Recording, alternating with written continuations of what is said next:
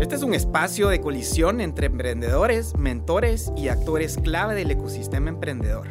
Encuentra acá las conversaciones de las mentes maestras que potenciarán y harán crecer tu emprendimiento. Bienvenidos. Bienvenidos a todos a nuestro primer episodio de este nuevo podcast que estamos lanzando entre República y Multiverse. Y la que estamos muy emocionados por este nuevo proyecto. Mi nombre pues, es Ricardo Gavidia, soy parte del equipo de Multiverse y en este espacio van a encontrar estas conversaciones, estas entrevistas y estas herramientas para poder potenciar sus negocios y emprendimientos. Y el día de hoy pues eh, vamos a estar platicando con Ángel Rosales acerca de creación de marcas y los retos que se afrontan los directores creativos y negocios al crear una marca. Ángel pues, es profesional de marketing, es estratega de negocios, emprendedor y padre de familia. Es socio y director creativo de Los Buzos, es mentor de nuestra red, es fundador y productor ejecutivo del Buche Culinario y arquitecto de negocios. ¿Qué tal Ángel? ¿Cómo estás? Bien, gracias Ricardo. Un honor ser eh, el invitado y el primer invitado para este proyecto. Gracias por tomarme en cuenta. Como, como decías, pues soy parte de la red de mentores, eh, entre otras cosas, eh, como es, es, es, complejo ahora en estos tiempos pues tratar uno de, de, de, definirse. definirse así de fácil, pero la verdad es que eh, el, el, el, tema de, construcción de marca es bien interesante. Creo que es un reto como, como en cualquier negocio, en cualquier categoría de negocio y empresa, pues obviamente construir una marca eh, no es fácil. Cualquiera creería que ay, sí, pensemos un logo y pongamos un nombre y ya estuvo. Eso ya es construcción de marca. Y no, eso es diseñar un logo, es hacer un branding, pero construir una marca y posicionarla y que la gente la reconozca, pues eso ya es, ya es un reto y es parte de lo que vamos a estar platicando. Así que eh, gracias por, por, por, la invitación y va a ser un gusto platicar con vos. A, ti por, por haber estado acá en, en este primer episodio y yo concuerdo con lo que mencionas. Creo que ahora las marcas eh, representan un valor intangible en las empresas increíble. Yo, por ejemplo, eh, antes era muy, muy fan de Apple y ahora eh, veo que sacan productos muy similares, quizá a lo que ya existe en el mercado, pero por el hecho de que tiene el, el loguito de Apple, lo pueden vender, no sé, dos, tres veces más alto el precio que la competencia. Entonces me quedo, la verdad que pasmado por el valor de la marca que tiene Apple y, y me parece eh, buenísimo que vamos a tocar esta, este tema. Em, pero contanos un poco de tu background, cómo te volviste, la verdad que un director creativo en tantas partes, cómo fundaste tu propia empresa de, de marketing y diseño. Eh, contanos un poco de cómo empezaste en este mundo. Así como te comentaba, el, mi, mi, título, mi licenciatura es una licenciatura en administración de empresas. Yo me graduó de de la Universidad Rafael Andívar aquí en Guatemala. Eh, luego de haber pasado por dos años de medicina, que yo desde chiquito decía que iba a ser médico, mis papás son médicos, entonces eh, desde chiquito tenía ese chip tal vez metido y dije voy a probar y resultó que no, me tiré dos años ahí medio, medio sabáticos y, y ahí tomé la decisión de estudiar una carrera que me permitiera al terminar hacer lo que yo quisiera en ese momento probablemente yo no estaba definido, yo no sabía qué quería hacer. Entonces termino la carrera, eh, me sale la oportunidad de estudiar fuera, eh, me voy a Austria, a Salzburgo, y voy a estudiar innovación y manejo de turismo con énfasis en publicidad. Eh, ¿Qué significa eso? Viajar por Europa, conocer hoteles, restaurantes, cómo se manejan. Eh, la verdad es que era una carrera muy bonita y el tema de turismo siempre me había encantado. Decía yo, ah, sí voy a regresar y, y, vamos a alguna institución aquí local o puedo hacer algo. Regresé, le hice una estrategia de turismo de salud a mi papá, que es médico, como te comentaba. Y Luego de eso, pues ahí se terminó los esfuerzos que, que, pude hacer con eso porque realmente había muchas barreras de entrada en lo que yo realmente podía trabajar. Estoy hablando de la, de la institución eh, pública y privada al mismo tiempo eh, eh, que, que, existe en nuestro país. Entonces, luego de que vi que no iba a ser algo tan realizable y que podía explotarlo, tuve que decidir, bueno, ahora, ¿qué voy a hacer? O sea, ¿qué, qué, qué puedo hacer? Entonces, pues investigar, me encontré con un par de, de ideas, siempre he tenido, eh, eso, eh, me, sí me puedo presentar yo como un emprendedor, eh, como un emprendedor empedernido incluso, porque a cada rato tengo una idea, la desarrollo y, y en una hora, dos horas ya podemos estar pensando en un plan de negocios porque así se me facilita a mí crear ideas de negocios. Tal ha sido el problema que he tenido que como que poner el, el freno de mano y venir casi que poner en neutro hasta retroceso porque llegó un momento en el que estaba metido en demasiadas cosas porque cada cosa que se me presentaba yo decía que sí o yo quería involucrarme o etcétera. Entonces, cuando empiezo la relación con Multiverse, por ejemplo, ahí logré yo descargar mucho de, de esa creatividad, de esas ganas, de esa iniciativa, de eso de yo querer hacer cosas porque ya había gente que estaba haciendo y yo podía apoyarlos. Y esa es parte de las cosas que me encanta de, trabajar con, con, ustedes en Multiverse, de que, de que yo puedo tener ese outlet de, de poder ayudar a las personas a través de, una consultoría, una mentoría. Eh, como eso me empieza a pasar en mi cabeza, digo yo, bueno, eh, voy a empezar a hacer importaciones me topé con un mercado en China que fabrica un montón de cosas, encuentro Alibaba, eh, que existe hace mucho tiempo, aunque ahorita muchos lo están conociendo, porque hay mucha publicidad, entonces ahora te sale y puedes comprar. ¿en qué, año, ¿En qué año fue ponerle? Eso es 2008, entre el 2008 y 2009. Yo regreso de Austria y entonces me topo con barreras, empiezo a decidir, bueno, ¿qué voy a hacer? Y en ese momento empiezo a traer cosas de China. Traje unas pulseras de silicón, pulseras así de colorcitos para eh, para la mano, collarcitos, y eran de colores, traían como bodijes así de silicón.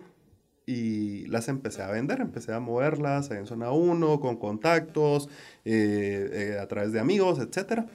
En ese año nace Facebook. Sí, estamos hablando 2009. Sí.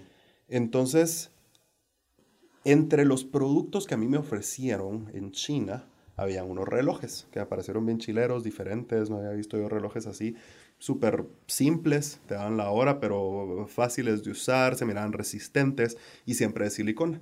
Entonces, dije, ¿a ah, qué chileros? Están bonitos, pero les hace falta algo. Y ese algo que les faltaba era una marca, porque venían así, sin marca, así, limpios completamente. Digo, ¿por qué no le podemos poner una marca a esto? Y entonces ahí nace mi primer branding. Creo una marca hago el packaging para la marca, todo esto. Recordemos que yo soy administrador de empresas, nunca estudié nada de diseño y entonces, como te comentaba en algún momento, yo ese logo lo diseñé en Word, porque era lo único, la única herramienta que yo conocía en la cual yo podía como que manipular un poquito las letras y decir voy a sacar esto que tengo en mi cabeza que yo veo que debiese ser la marca y la logré plasmar vengo logrado en PNG, creo yo, de la forma que pude. Y eso fue lo que se mandó a China y ellos lo pusieron, no le hacen el feo a nada. Y ahí cortaron, pusieron, se hizo el empaque y empiezo a traer relojes ya con una marca que yo tenía. Mm. Entonces, a todo esto, pues sumo a dos personas, muy buenos amigos del colegio, eh, a quienes quiero muchísimo. Y entonces le hacen ganas al proyecto dicen, va, bueno, traigámoslos, es, es, es, es un bonito eh, proyecto para que nos divirtamos, veamos a dónde nos lleva. Este proyecto dura lo que se tardan en la zona 1 en darse cuenta que ese producto está disponible y que se puede vender en Guatemala y lo empiezan a meter en contenedores y a vender hasta en los semáforos. En ese momento se acabó mi proyecto porque ya al ponerle una marca, ya venir y tener costos de mercadeo, eh, eh, tener gente trabajando, eh, tener que ir a dejar los relojes, los recursos que utilizas, obviamente el reloj costaba 100 quetzales, por ejemplo, que era más o menos lo que costaba. Habían de diferentes precios, pero vemos que en promedio 100 quetzales. Y en los semáforos te lo vendían en 15, 20 quetzales, pues. Entonces ahí se acabó el sí, Se acabó Ahora, ¿qué fue lo que pasó? El mercadeo lo hicimos a través de Facebook, porque como te digo, en ese año nace Facebook. Entonces abrimos un perfil de la marca y entonces ahí hacíamos la publicidad, nos hacíamos amigos de las personas, la gente miraba, nos pedían a través de Facebook, hacíamos artes bonitos, etc. Y entonces ahí nace la inquietud de ciertas personas, de empresas, en buscarnos para que nosotros hiciéramos lo que hacíamos por nuestra marca que se llamaba Goa por sus empresas. En ese momento existía solo una agencia internacional, ni siquiera una agencia eh, de publicidad normal, sino que era de compra de medios, que era la que manejaba las cuentas de Facebook porque ellos tenían la representación de Facebook, entonces los buscaban a ellos. Pero solo las empresas muy grandes podían pagar ese servicio y la publicidad que se hacía. ¿Cuál fue la idea? bueno, pero si nos están pidiendo que hagamos esto por ellos, pues por supuesto podemos hacer una agencia de publicidad digital. Y nace como tal The Buzz Agency, por Buzz Marketing, que en ese momento era el concepto general y se sigue tal vez usando, de, del mercadeo y la bulla que se hace a nivel digital. Entonces, nace The Buzz Agency por temas de branding, después lo cambiamos a los buzos y pues ahí por eso ahora existen los buzos, pero en su momento era The Buzz Agency y nos dedicábamos a marketing digital.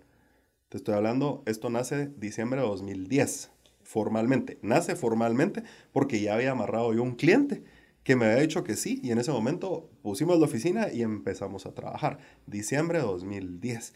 Entonces, así es como nace y, y, me voy dando cuenta yo de las oportunidades que se van presentando y cómo una experiencia que podríamos haber pensado que fue mala porque, ay, sí, qué triste, ya no puedo vender mis relojes, el esfuerzo, lo que me costó, eh, involucré a estos cuates y sí, fue chilero y la verdad es que fue así un, un proyecto así de bajo presupuesto, por supuesto, pero que pues fue, fue chilero bonito empezar a vender y, trabajar con los chinos, venían los relojes, en, en, en, la casa nosotros armábamos los empaques porque venían todos desarmados, entonces me mirabas armando a mí las cajas, a mis socios también, hasta mi hermano se metía y ponga acá y mi mamá ayudando a meter relojes, o sea, era un proyecto así bien chilero porque logré involucrar a todos y, y ahí se miraba que, que lo bonito de querer emprender, lo bonito, ahí empecé a sentirle yo e, ese feeling a pensaste algo, encontraste cómo armarlo y decidiste ejecutarlo y se creó y funcionó. Entonces eso, desde ahí em, vengo yo emprendiendo. En el portafolio hay restaurantes, hay bares, hay eh, eh, ropa, de todo. Se ha hecho de todo. Pero obviamente mi negocio principal y el que se mantiene a la fecha, porque he tenido buenas experiencias, muy malas experiencias también, eh, es la agencia de publicidad, que fue lo que se creó de esa marca que se llamó Goa. Esos relojes, por muy malo que ha sido el, muy, muy, no, no quiero decir malo, independientemente del resultado de la experiencia, el que la gente nos haya buscado para que nosotros hiciéramos lo que hicimos por esa marca, para sus marcas, eso generó que se creara la agencia de publicidad que hoy en día es la empresa que, que, tengo, que tenemos. Y entonces eso es bien interesante, la oportunidad y cómo de un fracaso, si lo queremos ver así, se generó algo que ya ha durado casi 11 años. 11 años. Sí, siempre has tenido como el, como el chip creativo. Eh, y, y, por, lo que, por lo que me hablas, parece ser más que ese chip creativo se volvió, que es tu pasión, digamos. Eh, se construyó, construiste ya un negocio como tal, no fue tanto como de, como, como un emprendedor como un poco más serial, ¿verdad? Identifiquemos el problema y sino que era como seguir un poco tu pasión, darte cuenta de qué es lo que, lo que el mercado te pedía y, y, y, construir sobre ello, ¿verdad? Así es, o sea, el, y, eh, durante los años el término de emprendedor ha cambiado tanto, vos lo has visto, estamos en este negocio, conocemos emprendedores y, y sí, o sea, si bien tener un emprendimiento es que hagas pasteles en tu casa y los vendas en el marketplace de Facebook, pues realmente un emprendedor si es alguien que ya formaliza su negocio, es alguien que ya tiene una estructura, que paga impuestos, que, que, tiene eh, personas que lo ayudan, ya sea en outsourcing o internas, a trabajar el negocio y estás empezando, o sea, estás creando negocio, estás creando empleo. Para mí es, esa, fase es la fase del emprendimiento. Tienes que llegarla a que sea un negocio, que, que, es donde yo ya estoy y tengo varios negocios y que me han permitido eh, por creo yo, o sea, y para mí, para mí ese es el punto medular de, de, de, mi historia y es haber tenido la idea de los relojes me ha llegado a donde estoy. Pasado, he pasado por un montón de caminos, buenos, malos, oscuros, con mucha luz, pero eh, en donde estoy, eso fue lo que, que empezó y es ese corazón de emprendimiento. Mi pasión sí es em, emprender, crear algo y verlo nacer. Eso me, me fascina, o sea, eso es algo que me encanta. Y mira, y cuando, cuando empezaste con el, con The Buzz Agency. Empezaste con materia de freelance, viendo qué marcas o qué empresas podías tratar de, de apoyar, o empezaste directamente pensando esto va a ser una empresa, quiero crear una agencia de una.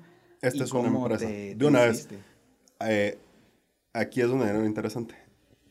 The Boss Agency nace con los mismos socios que se trabajó el proyecto de los relojes, porque como con ellos estábamos viendo los relojes y les digo, mucha, están pidiendo esto, esto, esto, pues yo creo que esto, esto da para más, esto puede ser unidad, es esto, ya investigué y lo que se, el siguiente paso es una agencia de publicidad. Y, y pues específicamente nos vamos a enfocar en Facebook porque porque es lo que existe y vamos a manejarle una página de Facebook a una empresa y vamos a generar la comunicación y vos sos experto en comunicación, entonces usemos tu talento en esto, yo voy a conseguir los clientes, vos ayudanos en tal cosa, el otro socio era un silent partner, entonces realmente aquel no, no, no se metía, pero creó en el proyecto desde un inicio y fue socio capitalista. Y entonces con ellos los convenzo para que pongamos el siguiente proyecto, que fue ya la agencia de publicidad. Hacer el siguiente proyecto fue, mucha, vamos a hacer una sociedad anónima y vamos a asesorarnos cómo la vamos a hacer, vamos a ver en qué régimen tenemos que estar, obviamente ofrecemos servicios, entonces no podemos estar en un régimen donde pagamos impuestos sobre utilidades porque ahí nos vamos a clavar, etcétera, entonces ahí nos asesoramos y ahí nace la empresa, pero cuando te, dice, te digo nace Divorce Agency es porque se constituyó una sociedad anónima, que te digo, diciembre de 2010 es porque ahí nos entregaron papelería y desde, ese, desde esa fecha existe la empresa. Entonces, por eso es que la empresa tiene esa cantidad de años. Entonces, yo pensé de una vez en grande. O sea, no fue de, ay, veamos qué pasa y esperemos un año y dependiendo cómo nos vaya, ya hacemos una sociedad. Para mí eso no es un pensamiento correcto para un proyecto que vos le tenés fe, le tenés pasión y sabes que va a funcionar. Obviamente, esa es mi percepción, eso es lo que yo pienso y es una opinión muy personal. Y si alguien quiere hacerlo de otra forma porque así considera que lo tiene que hacer, yo también lo respeto, ¿verdad? O sea, aquí al final es de todo respetémonos y hagamos lo que tenemos que hacer. Para mí, personalmente, si es un proyecto que le tenemos fe y le vamos a meter con todo, vamos de verdad con todo. Sí, se, se nota que tuviste un approach un poco más profesional, ¿verdad? No tanto de ir a tocar la puerta a una empresa y decirle, miren, te, te manejo tu página de Facebook, sino, eh, mira, te construyo una estrategia digital, una marca. Exacto. Y, y, que, y que en ese momento cabe mencionar de que te manejo una página de Facebook, era lo que funcionaba en ese momento. era lo que había. No te pues. voy a decir, no, es que nosotros ofrecíamos todo, o sea, lo que ya te puedo ofrecer ahorita, que es realmente una estrategia de comunicación en general, no solo digital, porque no puedes enfocarte solo en digital, especialmente en un país como Guatemala, pero... Eh, en ese momento, mire, le, le, le, interesa que le manejemos su página de Facebook. No tiene página de Facebook, nosotros se la hacemos. Necesita página web, también le hacemos página web. O sea, en ese momento ese sí era el pitch de venta, porque era lo que el mercado necesitaba. Obviamente después ya creces, entendés. Yo pura esponja, o sea, como te digo, soy administrador de empresas. Uno de mis socios sí es comunicador y mercadólogo, entonces ahí yo absorbí, absorbí. Mi profesión ahora, le puedes decir que soy publicista y mercadólogo porque lo aprendí en el camino. Mi título dice administrador de empresas. Ahora, yo mezclo y aporto mucho del tema financiero, de números, de análisis, porque eso es lo que yo estudié. Entonces yo no solo te voy a hablar de estrategias y de creatividad y de lo bonito y de, de, la ilusión de lo que puede ser tu marca, sino también voy a meter a full en entender tu negocio, saber qué está pasando y entender realmente qué tenemos que decirle a las personas para que quieran consumirte un producto o servicio. Pero eso va de la mano de la experiencia. Entonces entendí que tengo que meter la experiencia. Y entonces yo me enfoco mucho en la experiencia, la metodología de trabajo de nosotros y que personalmente aplico, ya sean consultorías privadas o como agencia, es branding. Lo primero tiene que ser cómo se ve tu marca, que esté bien armada, que todo sea correcto, que hayamos hecho un estudio, que quiere ver la gente. Luego la experiencia del usuario. Para mí eso es clave y antes de hacer bulla, que es el paso 3, la experiencia del usuario tiene que estar aprobada por mí, por los dueños, por gente que llegó, por pruebas, para que la gente llegue y tenga la mejor experiencia y te pueda recomendar y quiera regresar. Si no, estamos gastando recursos en que la gente llegue y se vaya con una mala experiencia y jamás regrese. Y encima van a hablar mal de vos o ni siquiera van a hablar. Entonces eso no nos sirve. Entonces nos enfocamos muchísimo en la experiencia del usuario, que eso nace mucho del digital. Antes no le poníamos mucho coco a eso. Es, ah, si el producto es bueno, sabe rico el pollo, que lleguen y buena onda que hablen.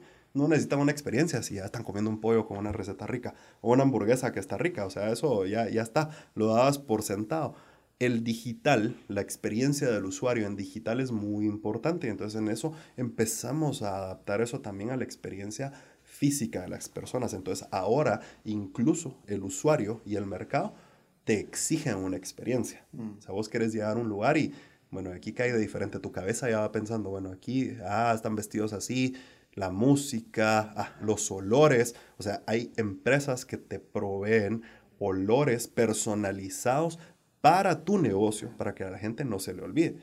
O sea, hasta ese punto llega la experiencia. A ese punto llega la experiencia. Yo a los negocios en los que he tenido y a los que he asesorado, contratamos empresas para que huelan de una forma específica. Yo he tenido negocios en los que el olor a maracuyá era muy importante, porque yo quería que asociaras ese olor al cóctel clave principal, el que más vendíamos de, de ese negocio. Y entonces, ¿qué olor te ponía? Ese, porque sabía que lo ibas a probar y tu experiencia sensorial iba a ser completa. No solo lo estabas oliendo en nariz, no solo lo estabas probando, sino que en general estaba el olor eh, cerca tuyo y lo ibas a oler constantemente aunque no estuvieras probando eso. Esa es parte de la experiencia. Pero todo eso me lo he enseñado ya más de 11 años de estar trabajando en, en el tema de publicidad y mercadeo. Y, mira, la, eh, súper, eh, la verdad que interesante el approach que tomas en esos tres puntos, digamos, como que sí los tenés bastante marcados. Em, y quería tocar uno por uno para que me contaras un poco qué recomendaciones darías o por dónde empezas tú. Eh, y tocando el primero, que es el creación de marca o branding. Digamos, ¿cuál es tu approach cuando alguien se te acerca y te dice, mira, tengo este producto, quiero darle una marca o un rebranding? Em, ¿Cómo empezás a definir el logo, la tipografía, los, la imagen, etcétera. Esa es de las cosas que más trabajamos, por ejemplo, con Multiverse. Hay muchos, muchos emprendedores, muchas, muchas personas que llegan buscando ayuda a Multiverse y ahí es donde entro yo en, en esa área. Y mira, es, creo que es, es, es una asesoría personalizada. Depende de, de, la etapa en la que está cada empresa, cada marca. Y para mí lo más importante es entenderte a vos como negocio, entenderte como como marca, entender qué es lo que querés hacer. Siempre pregunto cuáles son tus objetivos, a dónde, ves tu marca. Estoy trabajando ahorita con, con una empresa eh, en la cual estamos haciendo un proceso en, en el cual la estrategia va enfocada a crecimiento. Y yo le pregunto a mi cliente, ¿dónde ves su marca?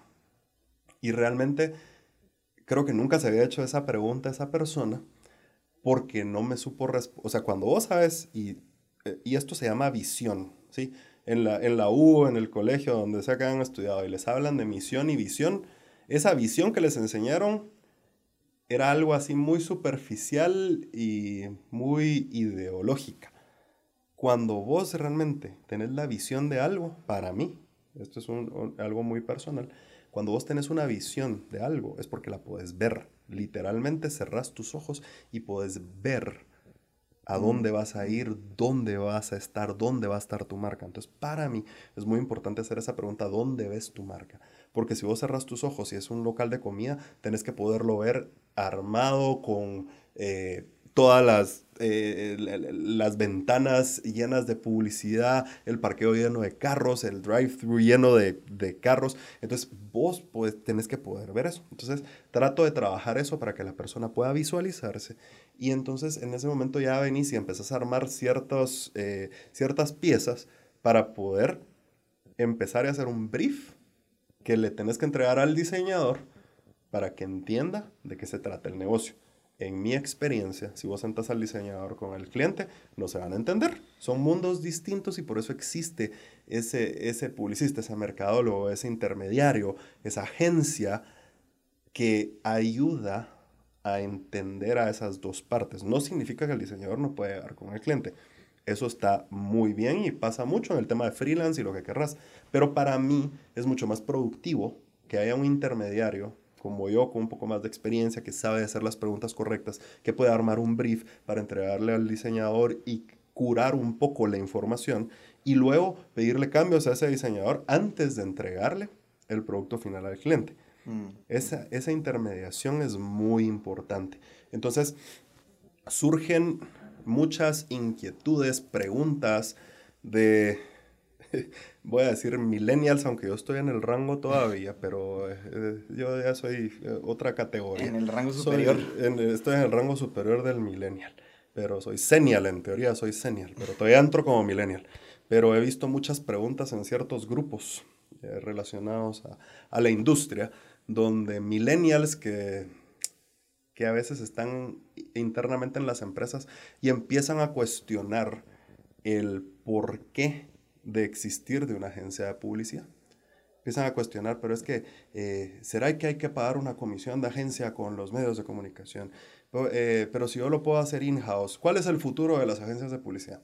Y si bien es cierto, estamos en un mundo que va avanzando y las agencias de publicidad han tenido que irse adaptando, así como una agencia tradicional se tuvo que adaptar a la era digital que vivimos, y hace 10 años, ¿qué Facebook, si quieres interesar, ni siquiera perfil de Facebook tenían? Y ahora te tienen que ofrecer toda una estrategia digital y tienen eh, estrategias digitales y todo el tema de desarrollo y te hacen páginas y aplicaciones porque es lo que el mercado necesita. Así también nos vamos a tener que adaptar a las necesidades actuales y especialmente después de una pandemia de las empresas porque se dieron cuenta y esto nos cambió a todos de cómo la forma de trabajo va a cambiar. Entonces, Entiendo que hayan ciertos cuestionamientos, pero siempre ese intermediario es muy importante. ¿Por qué? Y a ese millennial yo le quisiera responder en algún momento, y es que es porque tú no sabes hacer ese trabajo. De ese millennial que está haciendo esa pregunta, ¿será que por qué deben de existir las agencias o ese intermediario esa persona? Es porque ese millennial no tiene la experiencia para poder hacer lo que sabemos hacer las agencias y los expertos en mercadeo. Entonces ese es un tema interesante. Entonces así funciona para mí el branding. Para mí es, es de curar, es de hacer propuestas, es de entender. No solo es de diseñar un logo, que yo te diga, mira, se llama eh, Patito S.A. y entonces pones un patito y las letras y todo. No, no, no. O sea, se trata de entender completamente el negocio y poderlo estructurar de una forma de que en el logo yo te pueda decir a vos de qué se trata mi negocio. Y eso lleva un proceso. Entonces, ese proceso de creación de marca empieza ahí, en el branding. Sí, en, la, en también la visualización, ¿verdad? Esa parte, la verdad que nunca la había pensado de esa manera, como transformar lo que el negocio o el emprendedor o el empresario tiene en la mente hacia una marca. Eso es básicamente. Em, y, y, te quería preguntar acerca del segundo, que era la experiencia del usuario y entender un poco quizá tu, tu approach ahorita que todo ha cambiado. Digamos, la pandemia trajo cambios significativos, pero ¿cuál es tu, tu manera de decidir, vámonos por este tipo de experiencia? Para mi experiencia de usuario es tan fácil como la experiencia del usuario va a ser la razón por la cual regresa o no regresa. ¿Sí? En temas de comida, hago mucha consultoría y he tenido muchos clientes de comida y me especializo mucho en el tema de mercadeo gastronómico. Eh, no porque me guste comer y por eso eh, tengo un programa de, televisión donde comemos, etcétera, sino porque tengo muchos años de trabajar en la industria. Un mal plato o un error en el plato te lo va a perdonar el comensal, el usuario. Que lo trates mal, jamás. Y no va a poner un pie de regreso en tu restaurante. Entonces, para mí, por eso es tan importante la experiencia del usuario. Eso lo tengo que traducir yo a todo tipo de negocios. O sea, dejar comida en retail, en eh, servicio a domicilio, en ahora retail a domicilio. O sea, no es mandar una bolsa de esas que dicen thank you, ay, que ya vienen predeterminadas. No, o sea, manda una bolsa que mandaste a hacer, le pusiste cariño. Y lo, lo, estuvieron haciendo muy bien todos los emprendedores y la gente que empezó a vender en línea en este tiempo. Que te ponían hasta un mensaje en, la, en las cajas de pizza, incluso la gente ponía una carita feliz y te ponía tu nombre y gracias por, por pedirnos, etc. Esa es la experiencia del usuario, pero la tenemos que entender y para llegar a una buena experiencia de usuario nos tenemos que saber poner en los pies del usuario cosa que no sabe hacer por lo general, y estoy hablando generalidades, por lo general, el dueño del negocio, el dueño de la marca, incluso a veces el publicista que está detrás de la marca, a veces nos cuesta venir y despersonalizar y decir, no, ahorita soy el cliente y tengo que pensar como cliente y voy a analizar la situación como cliente, no como dueño de negocio. Entonces ahí es donde está la diferencia. Pero tenés que asesorarte, tenés que tener gente que sabe hacerlo. Entonces ahí otra vez ese millennial que cuestiona es que por qué la agencia, es que por qué el experto, por qué esta gente que, que cobra por sus servicios. Porque esa persona no lo puede hacer, porque la marca no lo puede hacer, porque la empresa no lo puede hacer. Entonces, por eso existimos los que hacemos este tipo de trabajo. Para mí esa es la experiencia de usuario. De experiencia de usuario podemos hacer todo un episodio eh, que te puedo completar, pero para mí se reduce a eso un error en el plato te lo perdona el usuario. Que el, tu carne no vaya en el término, que el risotto sea pasado, eh, que la ensalada lleve un error, qué sé yo. Pero que el mesero te haya tratado mal o el chef o el gerente, no te perdona y no te regresa. Y es más, va a hablar mal de vos y ahí se acabó tu experiencia. Sí, es un tema que se percibe más personal, ¿verdad? Exactamente. Eh, y el último punto de hacer bulla, yo creo que ese es tu expertise. Mira. Eh, yo creo que ese es el punto donde todo el mundo quiere saber en dónde me pauto para que me miren, pero... Otro episodio, mira vos, pero lo importante es que no todas las estrategias y no todas las mezclas de comunicación aplican para todos. No podemos venir y pensar que todos son iguales. Vos funcionas de una forma, yo funciono de otra forma. Quien nos está escuchando escucha ciertos eh, medios de comunicación. Entonces, las estrategias de comunicación, planes de medios, deben de estar personalizados y armados para la marca, para las necesidades de la marca. Por supuesto, cosas claves para mí especialmente y hablando localmente de Guatemala, porque tengo clientes a nivel regional, entonces cada país se tiene que enfocar en, en diferentes cosas, incluso en redes. Eh, por ejemplo, eh, hay cosas que funcionan en República Dominicana que no funcionan en, en Costa Rica. Panamá funciona súper raro en redes sociales, o sea, no interactúan. O sea, si vos estás buscando engagement en Panamá, a la gran te esforzas tanto y de todas formas no hay un engagement. Entonces, cada país funciona distinto. Entonces, por ejemplo, cosas claves que tienes que tener definitivamente, una estrategia digital y canales de comunicación digitales. Saber dónde está tu target y eso es lo primero que tienes que entender. Y el cliente tiene que saber y es, ¿cuáles son tus objetivos como marca y como cliente? Y cuál es tu target, a quién le estás hablando, o sea, a quién querés hablarle y qué canal vas a utilizar, porque si le querés hablar a alguien de cierta edad y estás en TikTok, o sea, a una señora de 70 años y te fuiste a TikTok, olvídate porque no está tu target. Entonces, digital, escoger los canales adecuados y sí estar en digital, tenés que estar en digital. Y en países como Guatemala, hablando localmente, los medios tradicionales, algunos importantes, son necesarios dependiendo de tu marca. Si sos carbonatada que vendes a nivel nacional, vas a tener que estar en televisión nacional, vas a tener que estar en radio con mucho alcance y frecuencia, pero si sos una marca que solo se vende en la capital, escoge tus medios de comunicación específicos, allá puedes tener una mezcla en la que tener radios especializadas y vayas, por ejemplo. Vamos. Pero cada vez va cambiando el mundo. Entonces vas a tener que entender primero a tu target y ahí vas a saber escoger cuáles son los canales que van a ser el medio para llegar y hablarle y exponer tu marca a tu target. Bueno, sí, definitivamente no hay una receta como de canales específicos. Eh, y, Ángel, ya eh, tocando los últimos puntos ya del episodio de hoy, eh, un poco cuál crees tú que son los principales problemas o el principal problema que, o error que, hace una empresa cuando trata de, lanzar su marca o hacerla crecer? Creo que regresando a lo que veníamos hablando ahorita, y para mí eso es clave, y, y, a veces, y se lo digo a mis clientes, se lo digo a la gente con la que hablo, suena redundante, pero es muy importante.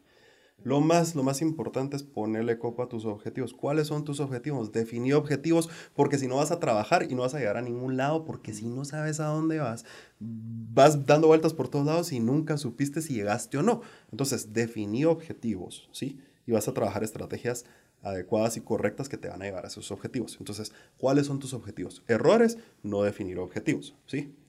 Y la siguiente, que es muy, muy importante y va después de haber definido el objetivo, es quién es tu público objetivo, quién es ese target, a quién le estás hablando. Entende a esa persona, porque si no va a pasar eso, vas a hacer una estrategia, porque resulta que eh, la sobrina del dueño de la empresa que eh, tiene TikTok y tiene muchos seguidores, va a decirte que ahí tenés que pautar y resulta que tu target está entre 50 y 70 años. Nunca fue efectivo, no supiste qué estabas haciendo tenés que entender al mercado objetivo, quién es tu target, quién es esa persona que querés que compre, entendela, sabe cuál es su comportamiento, hay muchísimas herramientas, las agencias de publicidad, de nuevo, regreso a eso, tenemos herramientas, tenemos gente que sabe de esto y por eso te vamos a ayudar a entenderlos y después de eso vamos a poderlos exponer. Entonces, sí, déjate asesorar, ese es el siguiente error. Uno, no saber cuáles son tus objetivos. Dos, no saber cuál es tu target. Y tres, no dejarte ayudar creer que lo sabes todo, creer que puedes con todo, ya sea como gerente general, gerente de mercadeo, como dueño de empresa. No creas que lo puedes hacer todo, es imposible. Por experiencia te lo digo, igual la experiencia ya te lo dijo, porque tuviste buenos y malos y, y, buenas ideas que no sirvieron de nada. O sea, esos para mí son tres errores que, que, son, que he visto recurrentes en consultorías, en clientes y en personas con las que he trabajado. Sí, yo creo que el, el, el número dos es el que yo veo frecuentemente en negocios que, que no saben realmente cuál es su cliente o no se han dado cuenta que ya cambió. Eh, quizá ya cambió de los canales que, que, utilizaba. Ahorita ya no mira televisión, quizá mira Netflix, ya no escucha la radio, quizá escucha Spotify, ya ni siquiera usa Instagram, quizá usa alguna otra plataforma o ya cerró sus, sus redes sociales, pero, pero buenísimo las recomendaciones. Ángel, mil gracias. Para los que nos escuchan, ¿dónde te pueden encontrar o dónde, cómo te pueden contactar? Arrobas SR-Rosales en, en, en Twitter. Eh, no tuiteo mucho, me voy a tuitear más después de que ahorita ya lo dije. Eh, y eh, arroba los buzos con B. Ahí nos pueden encontrar en Instagram, en Facebook. Eh, esa es, la forma de, encontrarnos. Y si no, a través de Multiver siempre hay como, como mentores. también arquitecto de negocios en, en Instagram. Esa es una cuenta que creé precisamente para poder tocar temas que sean de beneficio para para las empresas, para las marcas, para personas individuales. Entonces ahí tocamos temas técnicos de crecimiento de negocios, es arquitecto de negocios, pero también pueden meterse a arroba lecciones de emprendimiento y ahí lo que hago es entrevistar a personas que han tenido ya experiencia emprendiendo y nos cuenten cuál es su experiencia y que podamos aprender de ellos. Entonces, arquitecto de negocios y lecciones de emprendimiento. Buenísimo, así que visítenlo eh, y les agradecemos por habernos escuchado. Recuerden que pues vamos a estar teniendo estos episodios todos los meses en diferentes temas para que puedan potenciar y crecer sus empresas. Así que muchísimas gracias Ángel. Gracias por la invitación Ricardo. Y gracias a todos los que nos escucharon. Nos vemos la próxima.